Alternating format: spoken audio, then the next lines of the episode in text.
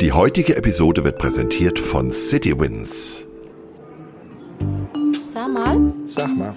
Sag mal. Sag mal. Sag mal. Sag mal. Sag. Sag mal. Sag mal. Sag mal.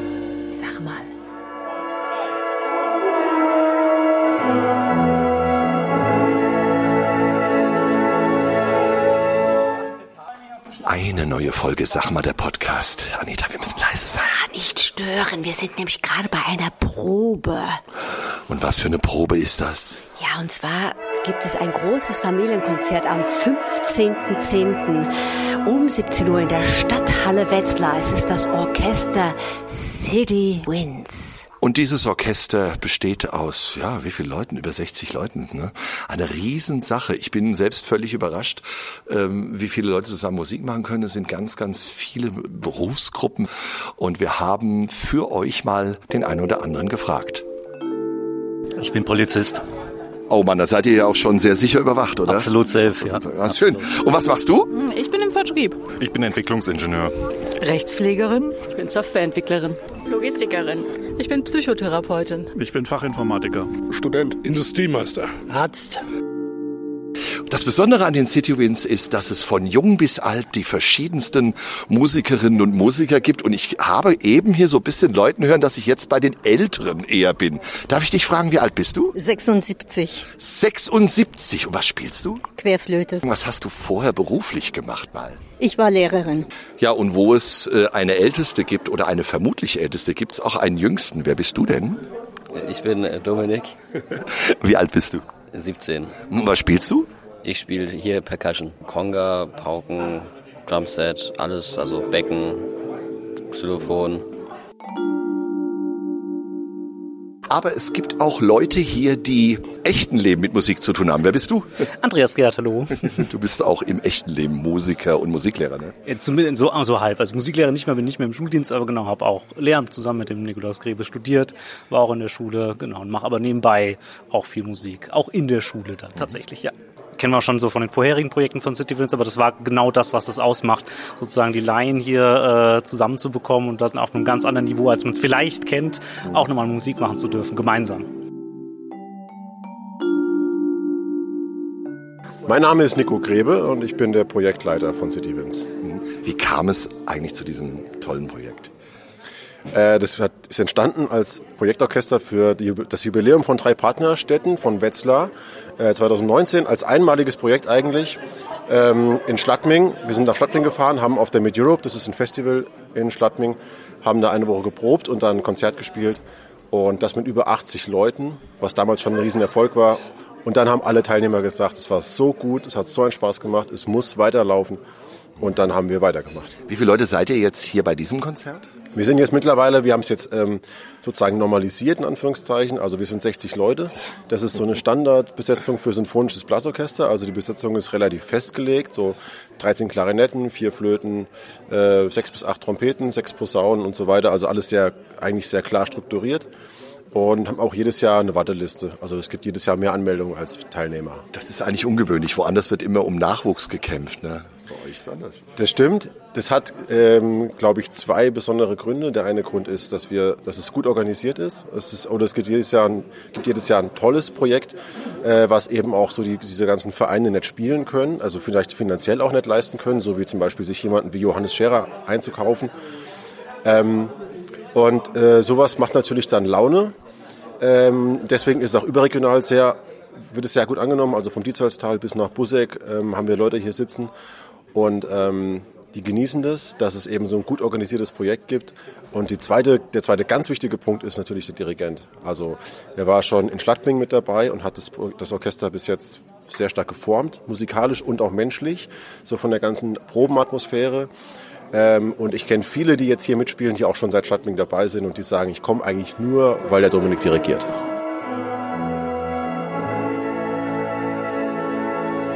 Und jedes Projekt braucht eine Leitung. Und ganz besonders musikalische Projekte neigen dazu, ansonsten auszuufern, wenn sie nicht streng geführt werden. Und ich glaube, jemand von der Bundeswehr kann sehr gut damit umgehen, Leute zu führen. Ist das so?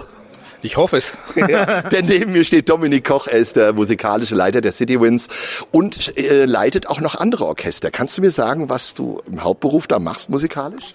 Ja, ich bin der Leiter vom Heeresmusiker Ulm bin dann quasi der Dirigent und aber auch gleichzeitig Disziplinarvorgesetzter, militärischer Vorgesetzter bei der Bundeswehr. Ja. Ähm, bin quasi Dienststellenleiter da und habe freischaffend oder freiberuflich, nebenberuflich quasi noch zwei Vereinsorchester im Amateurbereich, die ich leite und ein Jugendblasorchester. Mhm, mhm.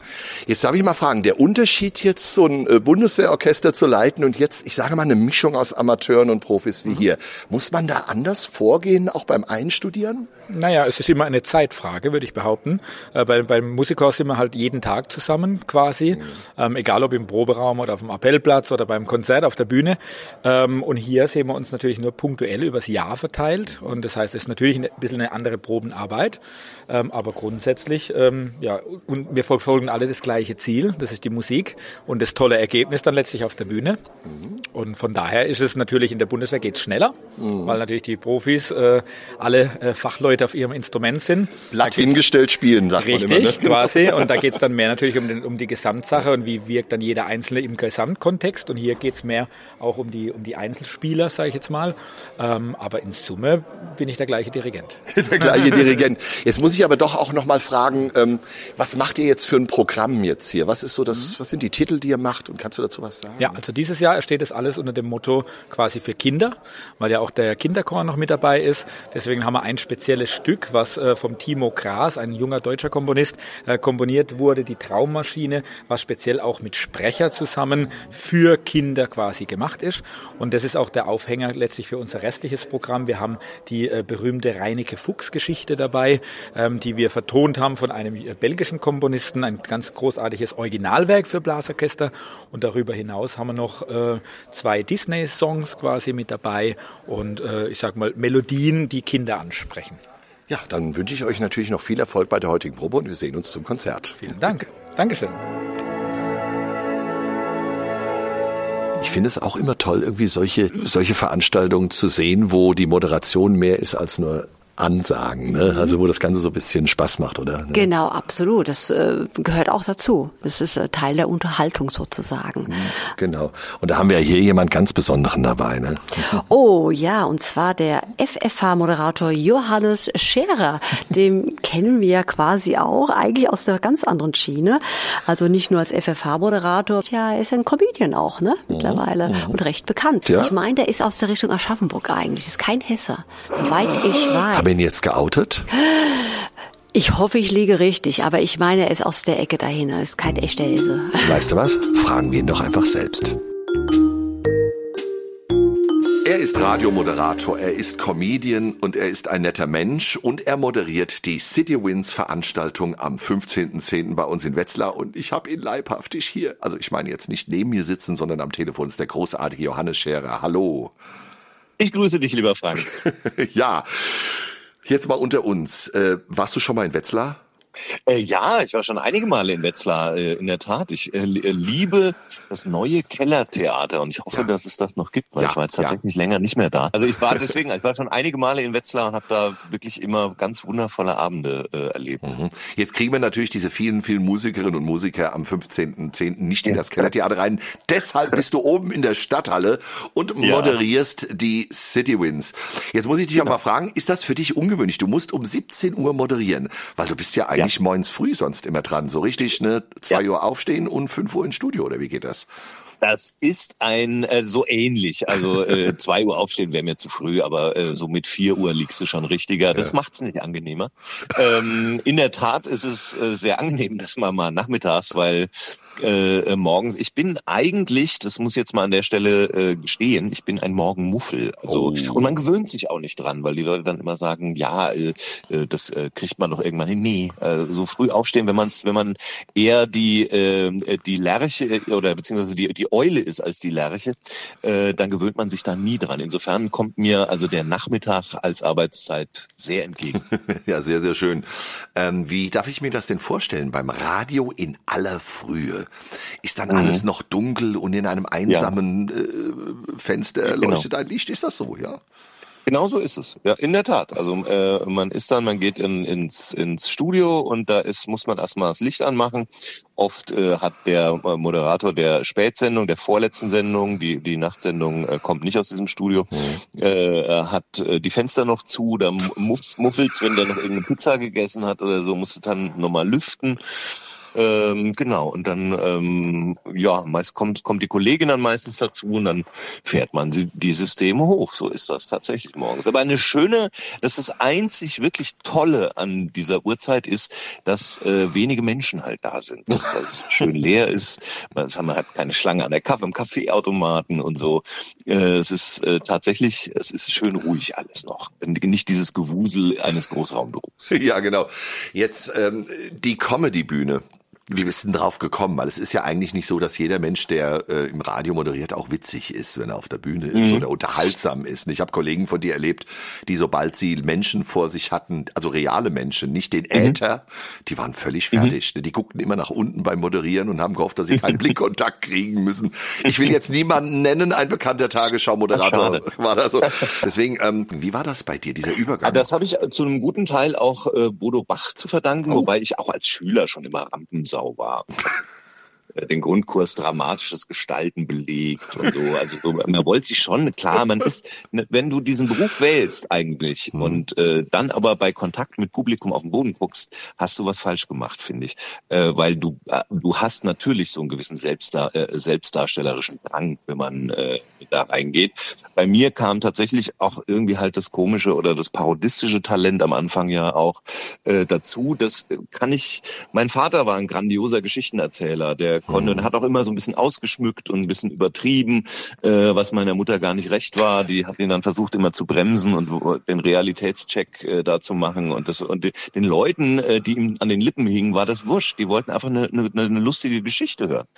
Ähm, und ähm, von dem habe ich, glaube ich, dieses Talent, Geschichten zu erzählen, lustige Geschichten zu erzählen.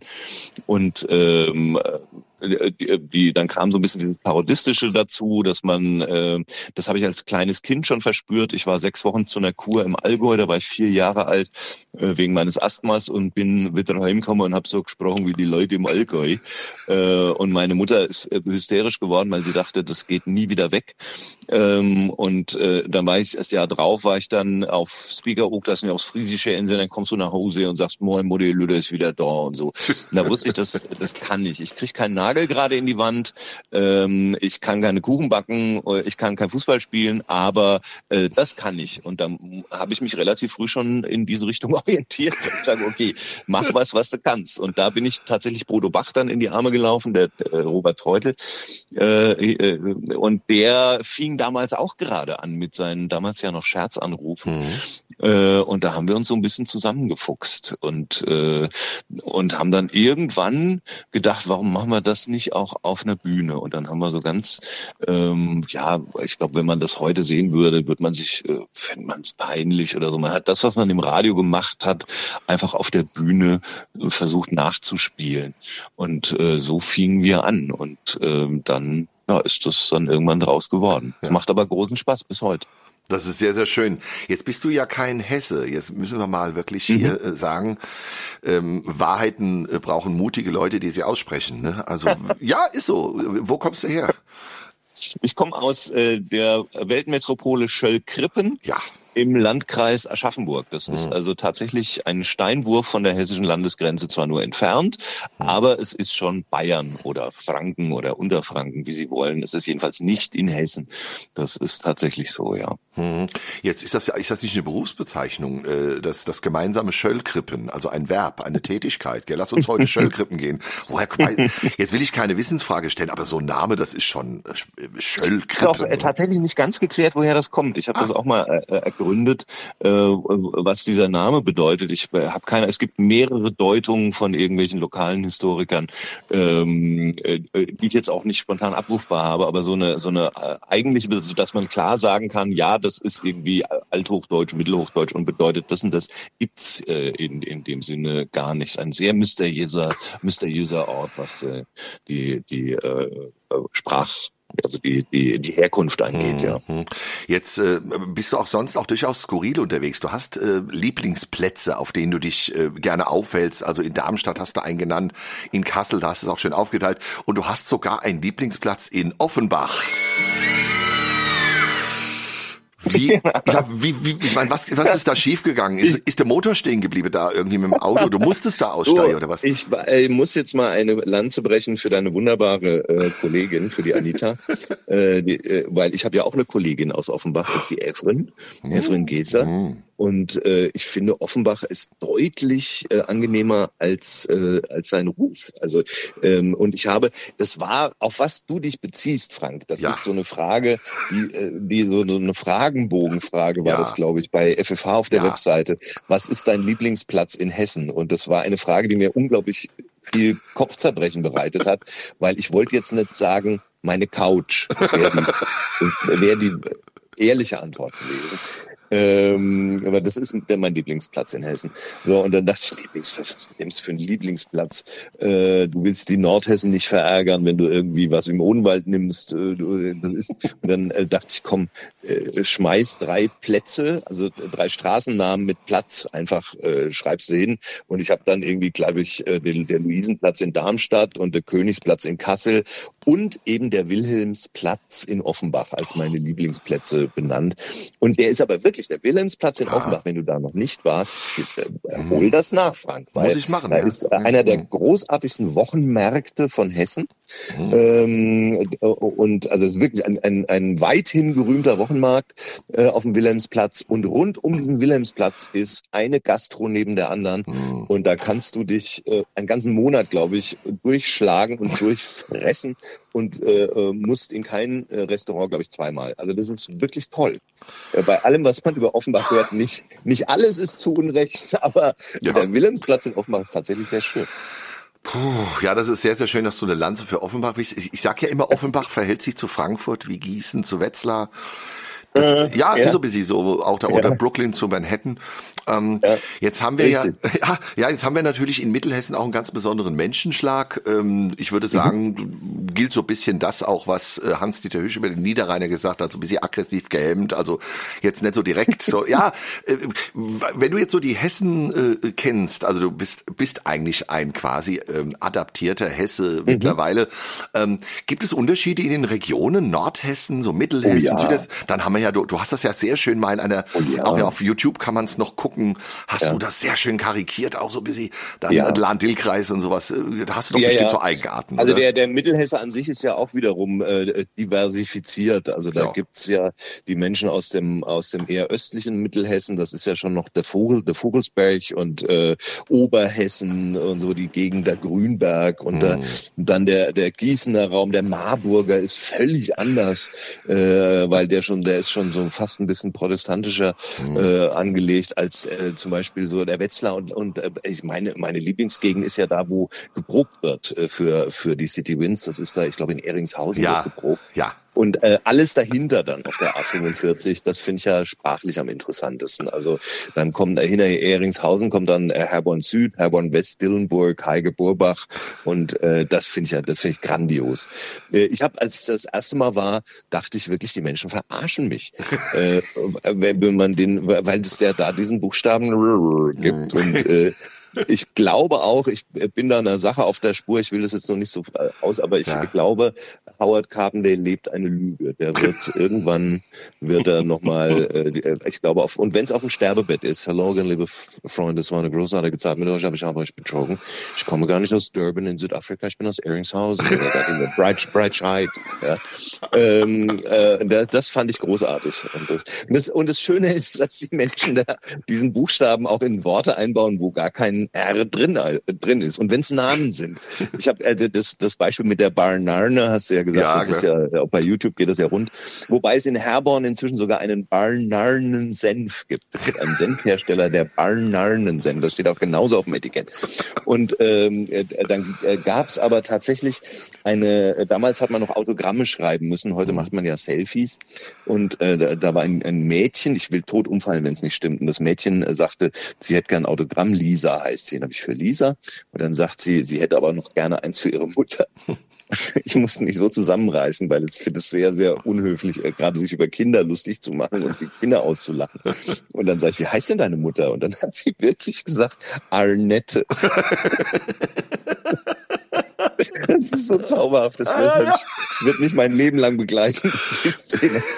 Was meinst du, was die Arnita mitgemacht hat, wenn wir in Hermann aufgetreten sind? Du kennst das ja. ja, aber du siehst, äh, unsere Region hat einiges zu bieten, nämlich unter anderem dieses großartige Familienkonzert am 15.10. um 17 Uhr in der Stadthalle Wetzlar. Und es heißt Fantasie erleben. Was regt denn deine Fantasie an? Ach, das können Kleinigkeiten sein. Beobachtungen, ähm, die ich zum Beispiel im, im Bus mache. Ähm, Menschen, ich, ich sehe Menschen und überlege mir, was, wo sind die gerade hin auf dem Weg? Was bewegt sie im wahrsten Sinne des Wortes?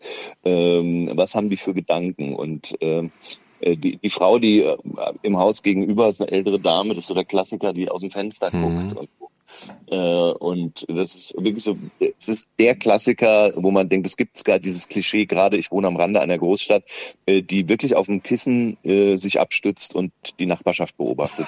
Äh, und ich, äh, ich sehe die Frau und, äh, und versuche mich in ihre Jugend zu versetzen und äh, zu überlegen, was, wie, wie hat die mal gelebt, als sie, als sie ein Teenager war zum Beispiel. Solche Sachen, also das sind so die Beobachtungen im Alltag, die meine Fantasie anregen.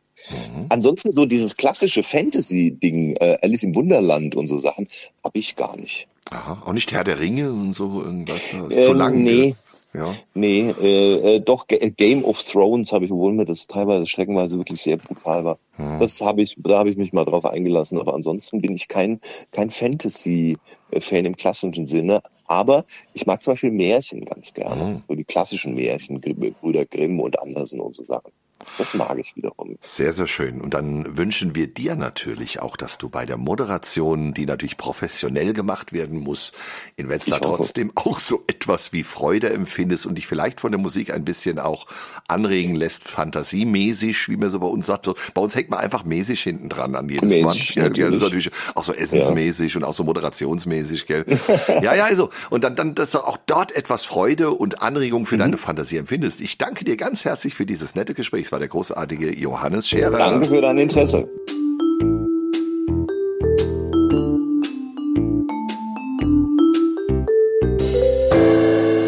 Anita, war mal ganz interessant. Also eine Mischung aus Profis und Amateuren, ne? Super, aber ich hätte jetzt kaum einen Unterschied rausgehört. Also jetzt konnte auch, also für mich Professionalität beginnt auch oder ist auch das Verhalten während der Proben. Also es ist hoch, hoch äh, diszipliniert, was hier äh, passiert und das, äh, das macht alle für mich zu Profis. Und deshalb viel Spaß am 15.10. 17 Uhr in der Stadthalle Wetzlar. Anita, sag mal. Nee, sag du mal. Sag du mal. Hm.